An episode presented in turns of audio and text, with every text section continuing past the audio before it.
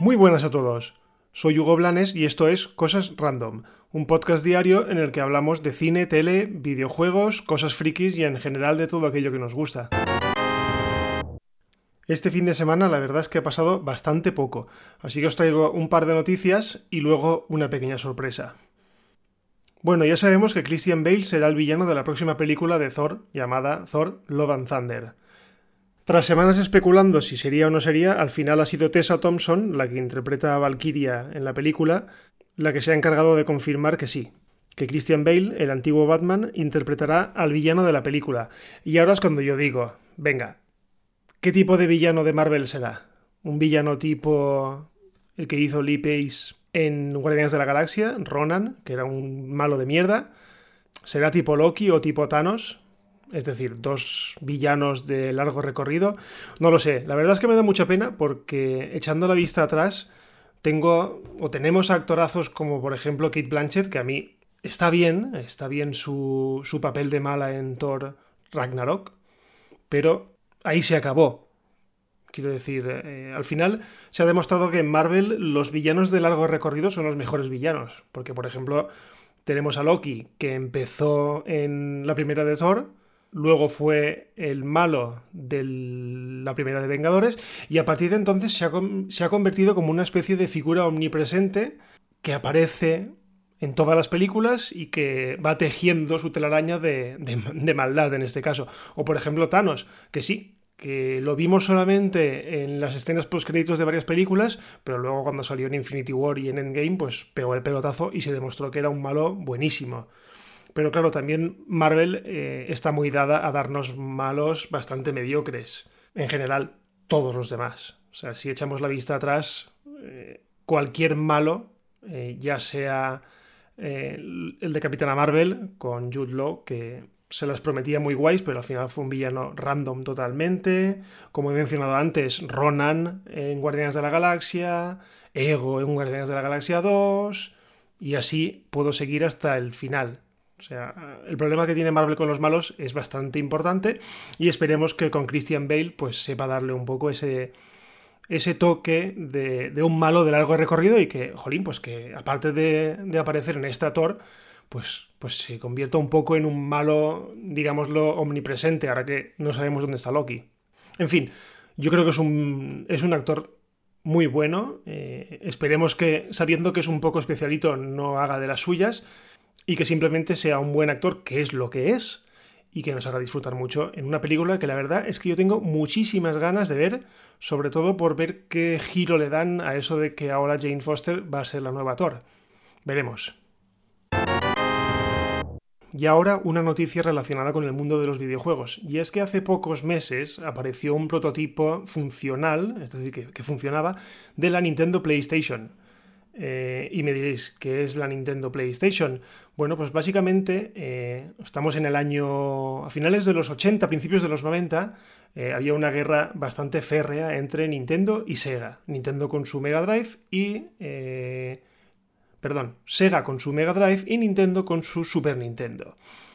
¿Qué pasa? Que Sega se lanzó de lleno a por el formato físico de CDs, lanzando el Mega CD, una especie de accesorio que se acoplaba a la consola y que pues, añadía soporte para CDs con lo positivo de ello, mejor música, mejores gráficos. Bueno, pues Nintendo dijo, nosotros no debemos de quedarnos atrás y dijeron, bueno, pues vamos a crear una consola que eh, pueda reproducir CDs también y a su vez también, como ya tenía, cartuchos. ¿Qué hizo? No tenía ni idea de ese sector, entonces salió con Sony, con la marca japonesa de electrónica. Ambos desarrollaron una consola que se llamó la Nintendo PlayStation, o por lo menos el prototipo se llamó Nintendo PlayStation. ¿Y qué pasó? ¿Por qué nunca hemos oído hablar de ella? Bueno, pues que, porque en cierto momento Nintendo dijo, hasta aquí, no quiero saberme más, y unilateralmente rompió el contrato. ¿Qué pasa? Que dejó a Sony, pues en Bragas, dijo, bueno, aquí tengo yo una consola ah, hecha y, no sé qué hacer con ella. Nintendo se fue por su lado con, con Philips y participó un poco en el desarrollo del CDI, que fue una plataforma bastante desastrosa de Philips, en el cual pues, se enchufaba la tele y se podían reproducir como juegos interactivos. De hecho, sabemos que existió esa colaboración con Nintendo porque se sacaron, creo que un par de juegos de Zelda malísimos hasta, pero hasta decir basta. Y Sony, por su lado, pues dijo, vamos a ver, tengo una infraestructura hecha.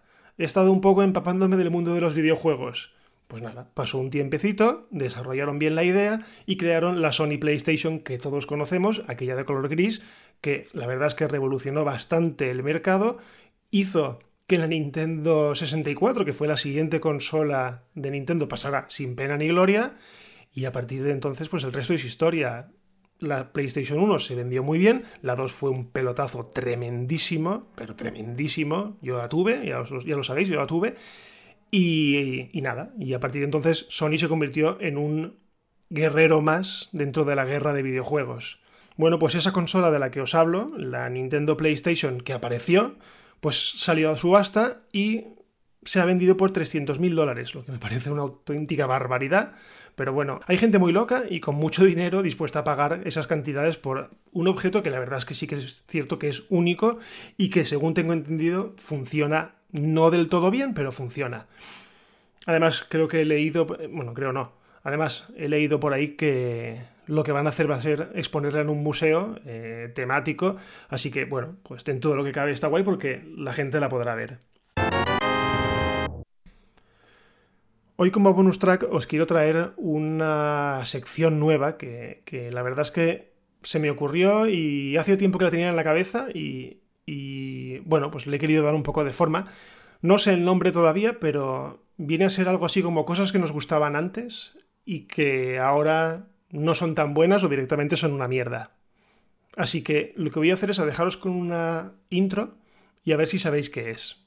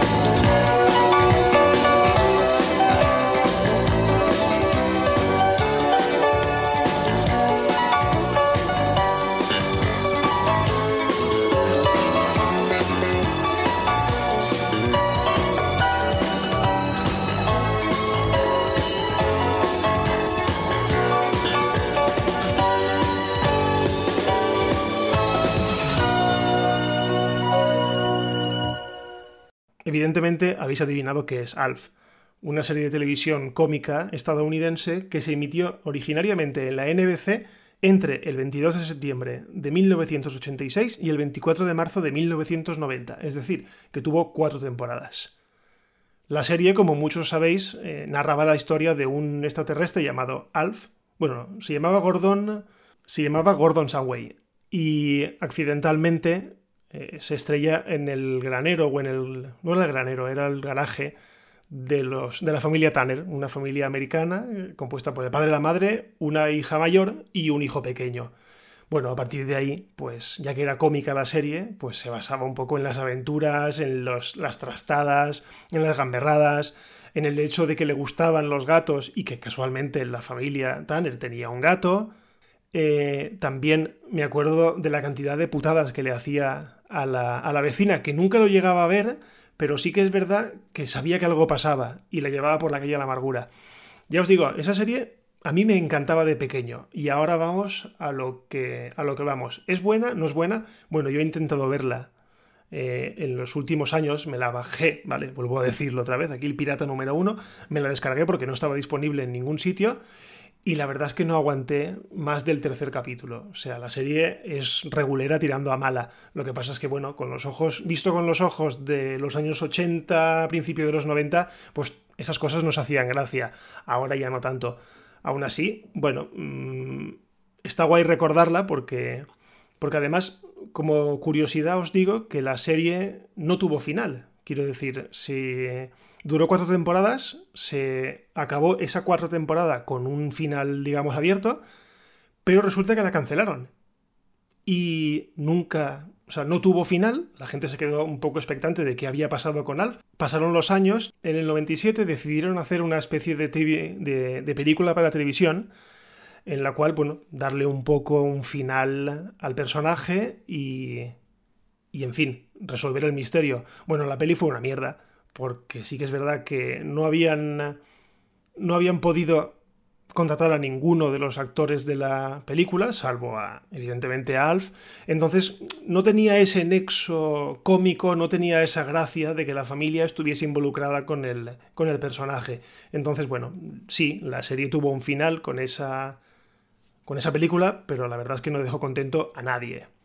Y bueno, otra curiosidad también es que hace un par de años, en el 2018, se estuvo rumoreando y casi confirmado, yo creo que estuvo confirmado que, querían hacer una especie de, reboot o, volver a hacer la serie y afortunadamente pues ese, ese reboot se desestimó, se canceló y entonces, pues nada, quedará en el recuerdo simplemente la serie, la película, y bueno, sí que es verdad que luego hubo una serie de televisión en la que contaba, en la que contaba un poco la, vida de, de Alf en, el, en su planeta, pero bueno, ya era muy, muy para niños. Así que nada, eh, ¿qué opináis de esta, de esta serie? Ya os digo, a mí no, no he podido con ella. Y nada, hasta aquí el episodio de hoy de Cosas Random. Ya sabéis que salimos todos los días a las 7 de la mañana y que si os gusta, pues estaría muy bien que nos dejaseis una reseña o un comentario, que eso siempre ayuda. Y nada, nos escuchamos mañana. Adiós.